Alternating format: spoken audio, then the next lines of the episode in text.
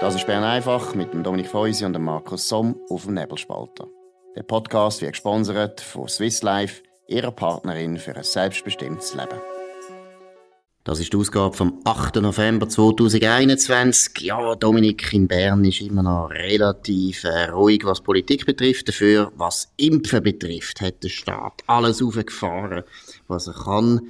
Wie muss man das beurteilen? Was ist deine Einschätzung? Ja, heute Morgen am 11. Uhr hat Guy Parmelin die Impfwoche eingeläutet auf dem Bundesplatz. Äh, hinten dran ein nicht ganz CO2-neutraler Tourbus. Vorne dran die Musiker, die man aufgeboten hat für die Konzertreihe, die heute Abend in Thun startet, wo aber, glaube der Guy Parmelin dann nicht geht, weil er die Musik vielleicht ja, ähm, nicht so toll findet. Äh, es machen äh, folgende Musiker Musiker mit, also der Kuhns, ich muss auch zugeben, ich bin ähm, nicht so mehr auf Schweizer Pop, aber der, ja, es muss jemand sein, der Kuhns heisst, eine, wo Danica heisst, Dabu Fantastic, dann der Stress, ähm, ein Rapper, der schon ein bisschen älter ist, darum kenne ich den, berühmt mhm. ist er ja geworden mit dem, mit einem Song, den er zusammen mit dem Greis gemacht hat, vor, ist glaube 15 Jahre her, Fuck äh, Blocher, Fuck SVP, oder? und jetzt ist er, ist schon ein bisschen Ironie von der Geschichte, jetzt ist er mit dem Guy Parmelin auf dem Bundesplatz. Und dann Stefanie Heinzmann, äh, eine Walliser Soulsängerin, die man auch kennt,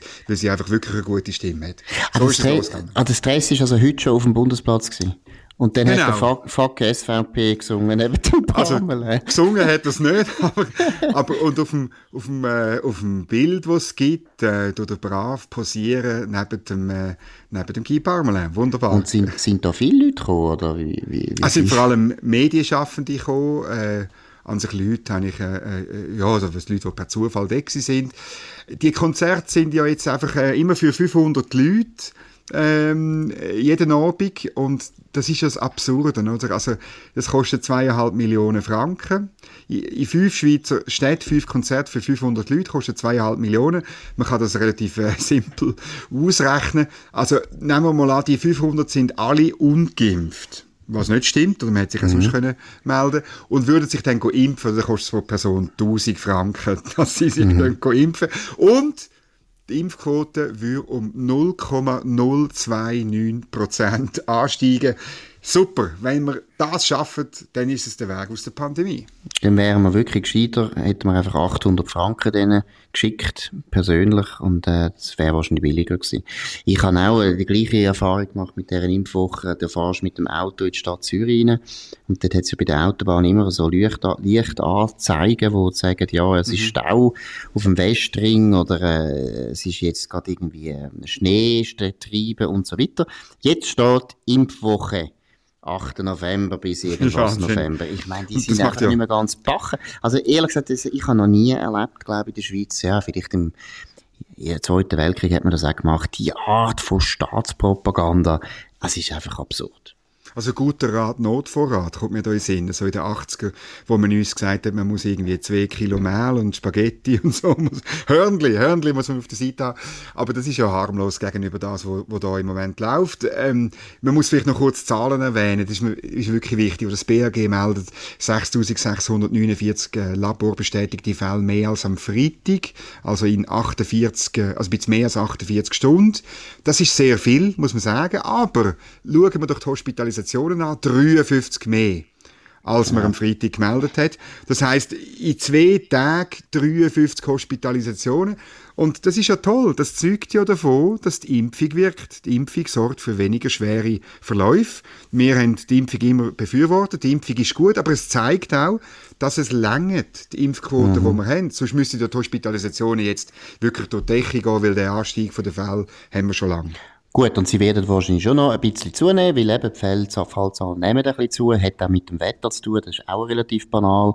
Es ist jetzt halt auch wieder kälter, die Leute sind mehr drin, äh, lüftet vielleicht nicht so gut. Das ist auch völlig normal. Und was ich noch einmal betonen ist, oder, wir haben es vorher gesagt, die 1000 Franken, die man da ausgibt für eine Impfung, für einen Mensch, die 1000 Franken hätten wir auch können einsetzen, indem dass man einfach mal kurzfristig die Löhne vom Pflegepersonal erhöhen und dann könnte man nämlich auch die Spitalbetten erhöhen und dann hätten wir nicht jedes Mal den Stress. Weil letztlich der Stress, den wir uns jetzt machen mit dieser Impfquote, ist ja eigentlich nur nötig, weil man immer behauptet, ja, Gesundheitswesen ist nachher überlastet, wenn wir zu viele Fallzahlen haben, zu viele Hospitalisationen und so weiter. Dabei Position von mir war immer gewesen, wenn du alle, die in der Risikogruppe geimpft hast, und wir haben wirklich dort enorm hohe Anteile, über 80 Prozent von der Risikogruppe, das heisst, die älteren Leute, die sind alle gut geimpft, dann hätten wir gar kein Problem. Dann können wir sogar sagen, hey, lasst euch anstecken, weil es zeigen jetzt langsam alle Studien, der beste Schutz gegen Corona ist natürlich gleich, nach wie vor, wenn man die Krankheit einmal gehabt hat. Das ist so. Vielleicht noch ein zweiter Ort, wo etwas läuft. Das ist in Zürich, in der altehrwürdigen Bahnhofshalle hat man das Impfdörfli aufgebaut. Ich finde es auch toll, wie, wie in Zürich, es heißt immer Impfdörfli oder Niederdörfli oder irgendwie Dörfli. Ähm, das sind so Container mit vier Kabinen, wo man sich kann impfen kann. Bei der Eröffnung heute Morgen durch Nathalie Rickli, Gesundheitsdirektorin vom Kanton Zürich, sind aber eigentlich vor allem Medienschaffende da gewesen, wie man auf den, auf den Bildern sieht und wie es auch im Text, wo der Tagesanzeiger dazu gemacht hat, ähm, steht, äh, Impfung hier und jetzt. Und man hat dann eine Dame gefunden, die gleich noch sich hat impfen lassen mit einer roten Tasche. Und es hat einen Berliner gegeben. Ich weiß nicht, ob das der Grund ist, warum so viele äh, Journalistinnen und Journalisten da sind. Ja, Berliner sind immer gut, aber eben, es ist wirklich, es ist einfach... Oder Raclette, scheinbar. Raclette auch noch, aber es ist einfach ein eine peinliche Veranstaltung und Dörfli, da erinnert auch an das Landi-Dörfli, oder, von der oh, Landesausstellung ja. 1939, aber das Landi-Dörfli ist wirklich beliebt gewesen. Da sind wirklich die Leute freiwillig hingeströmt und sie sind natürlich auch nicht geimpft worden. Aber noch eines, ich glaube, das ist alles Mumpitz und es wird auch eine grosse Enttäuschung sein wahrscheinlich von der Behörden, weil sie die Impfquote, wo sie unbedingt wollen und wo der Alain Berset meiner Meinung nach unvorsichtigerweise auch in Zahlen ausgedrückt haben, hat, äh, die wird man so nicht erreichen.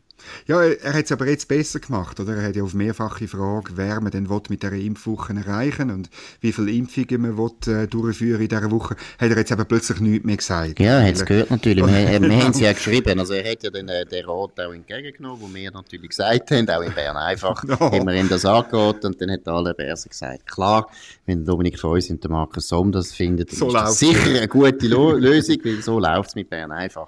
Aber wir haben noch andere Themen, wo, wir, äh, wo uns ja. gestoßen sind. Äh, äh, ja, wir müssen, wir müssen ein bisschen über die Sonntagszeitungen äh, rekapitulieren. Ich weiß nicht, wie es dir geht, aber dieser Sonntag ist ein extremer Sonntag gewesen, weil es wirklich gar nichts hatte, wo man hätte müssen lesen, sondern alte, wirklich alte Kamele. Die Sonntagszeitung hat mit zwei Journalisten im Aufgebot eine Geschichte gemacht, wo sie zwei Jahre bekannt ist, nämlich, dass der SP, ähm, der Medikamentenlieferant Sando soll, äh, das befordert, dass der Bund Sando Kommando verstaatlichen. Ähm, und das steht schon in dem Buch von Cedric Wermuth, äh, wo er vor seiner Präsidentschaft als SP-Präsident, äh, Co-Präsident äh, geschrieben hat.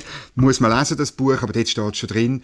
Äh, und, und ich meine, die entscheidende Frage ist ja nicht, was die SP verstaatlichen will, sondern die Geschichte wäre ja, wenn sie etwas nicht will, verstaatlichen, oder? Also. Absolut. Und vor allem, gut, man kann eben sagen, der Grund ist natürlich, dass Novartis äh, gemolden hat, dass sie gerne Sando verselbstständigen und da hat wahrscheinlich der Cedric ja, Wermuth, wenn ein Journalist erzählt, ja, jetzt wäre doch der Moment, wo der Bund könnte da mitbieten.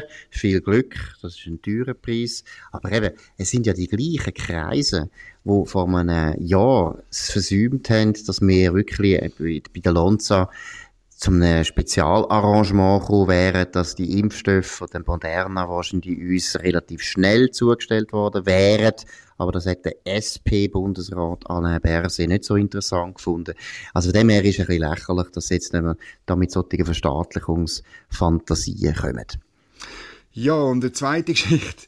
NZZ am Sonntag ein grosses Interview mit dem Ringier-Chef Mark Walder über das Mediengesetz, wo er erzählen wie wichtig das Mediengesetz wäre, obwohl Ringier nur ähm, so 5 Millionen überkäme und das überhaupt nichts mit Bereicherung zu tun hat. Das ist natürlich brisant, weil der neue Chefredakteur bei der NZZ am Sonntag ist der ehemalige direkt an Mark Walder rapportierende ähm, äh, Breuer. Also von dem her äh, höchst brisant das Interview ist auch sehr gefällig gemacht, also man tut schon ein bisschen nachfragen, aber äh, ja, nicht so wichtig. Es wird, es wird interessant sein, wie jetzt überhaupt bei der ganzen Kampagne, wo es eben ums neue Mediengesetz geht, wie, wie soll ich sagen, ausgewogen, dass Medien überhaupt über das können berichten. Eigentlich können sie es ja nicht. Es ist ein totales Konzernanliegen. Mhm.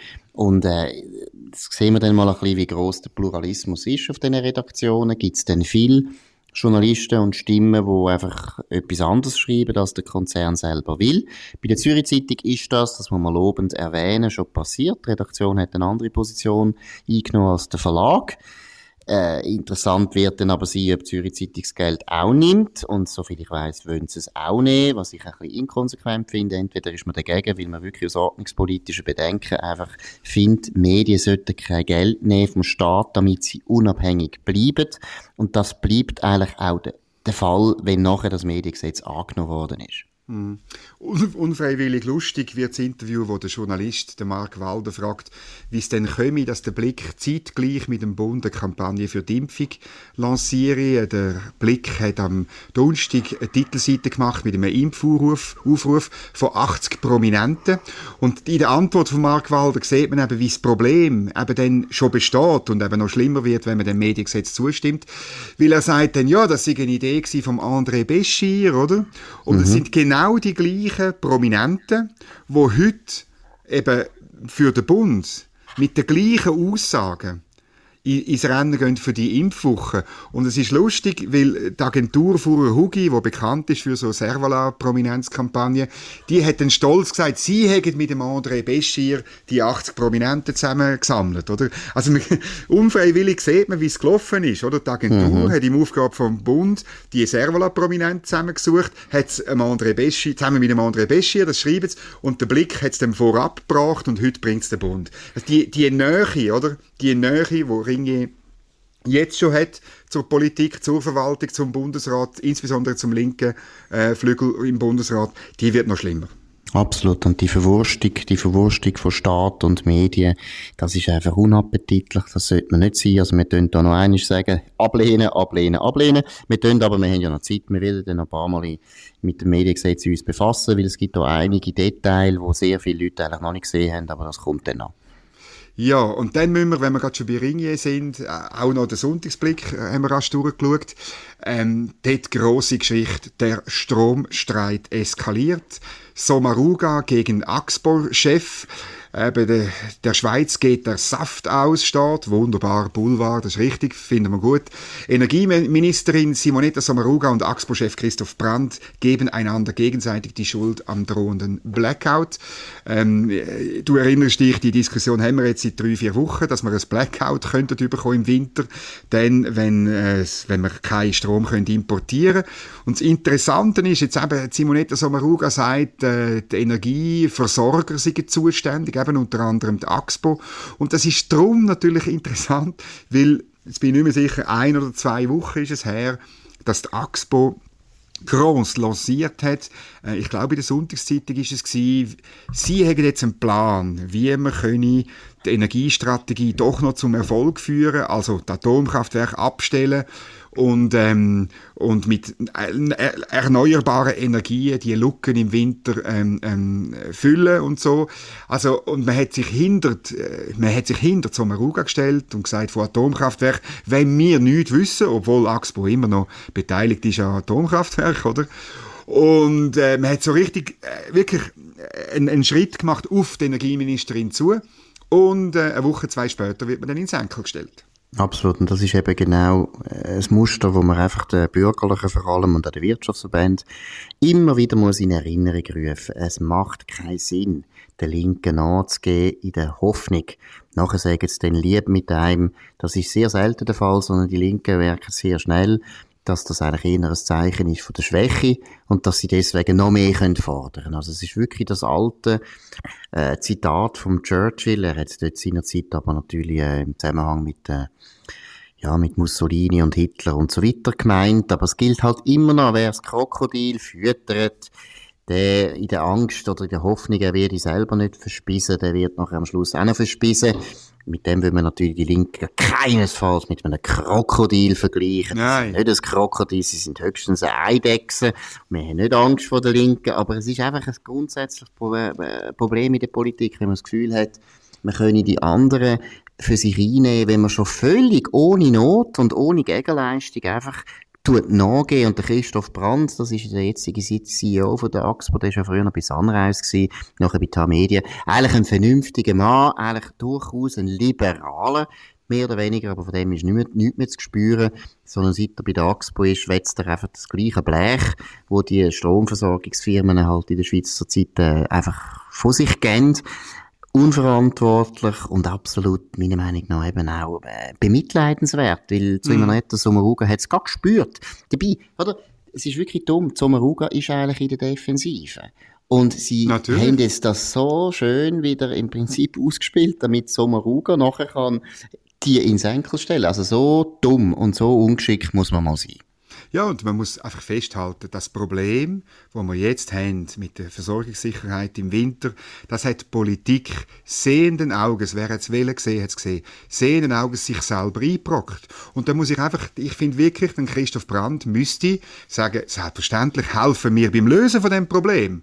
Aber genau. es braucht entsprechende Rahmenbedingungen, die die Politik wieder muss setzen. Man muss gewisse Sachen halt korrigieren an dieser, an dieser Energiestrategie, zum Beispiel das Technologieverbot, also dass es in Zug, dass es wirklich verboten ist, Kernkraftwerke nur schon in Betracht zu ziehen, oder? Und, ähm, und ein paar andere Sachen muss man korrigieren. Das darf er sagen, oder? Ja, das und, muss er sagen, das muss er sagen. Und vor allem muss er auch merken, er muss doch merken, dass die jetzt in der Defensive sind. Er muss doch merken, dass für den Bund und den Bundesrat zu, vor allem schaurig peinlich ist. Das Blackout, wir haben es schon ein paar Mal besprochen da, ist ja immer bestritten worden von der Doris Leuthard. Mhm. Die hat ja jeden Kritiker hingestellt wie ein, wie ein Märli-Erzähler, der keine Ahnung hat, während sie ja wo drei Ingenieurstudien hinter sich hat, immer gewusst hat, wie man das lösen muss. Und Simonetta Sommaruga ist eben jetzt auch die Defensive. Und der Christoph Brandt hat das Gefühl, er muss wie ein kleiner Buddel, muss er da Wow-Wow machen, damit Sommaruga ihm ein Gutzli gibt. Und so ist es nicht. Er ist nicht der kleine Wow-Wow, sondern sie wäre eigentlich auf N angewiesen. Aber das hat er noch nicht gemerkt. Ja, ich hoffe, er lernt vielleicht daraus. Also ich, ich, äh, ich, ich, glaube, in der Kommunikationsabteilung muss man sich das überlegen. Es bringt nichts. Oder auch, du erinnerst dich die riesige Eröffnungsfete da von der, von der Solarpanel-Installation ähm, am Mutsee, hinterst im Glarus, an dem riesigen, milliardenschweren ähm, Werk, wo man noch gebaut hat und wo, wo gut ist, finden wir gut, Wasserkraft. Aber dann, wie man das inszeniert hat, dass es dort noch ein paar Solarpanels hat, ähm, wo man genau weiß, die Ingenieure, dass auch auch das ist nicht die Lösung für im Winter, oder? Aber äh, einfach das Wählen, das Wählen links und grün gefallen, ähm, das bringt letztlich der Axpo nichts. Sie müssen knallhart, sie sind ein Unternehmen, sie sollen gefälligst darauf schauen, dass sie genug und viel in der Schweiz produzieren und verkaufen. Absolut. Das ist das Wort. Das ist es von Bern einfach jetzt am 8. November 2021. Wir hören uns wieder morgen zur gleichen Zeit auf dem gleichen Kanal und der Kanal heißt nebelspalter.ch. Könnt uns abonnieren, würde uns freuen. Wir wünschen einen schönen Abend. Das war Bern einfach mit dem Dominik Feusi und dem Markus Somm auf dem Nebelspalter. Der Podcast wird gesponsert von Swiss Life, ihrer Partnerin für ein selbstbestimmtes Leben. Den Podcast könnt ihr auf nebelspalter.ch abladen und auf allen gängigen Plattformen wie Spotify oder Apple Podcast und so weiter.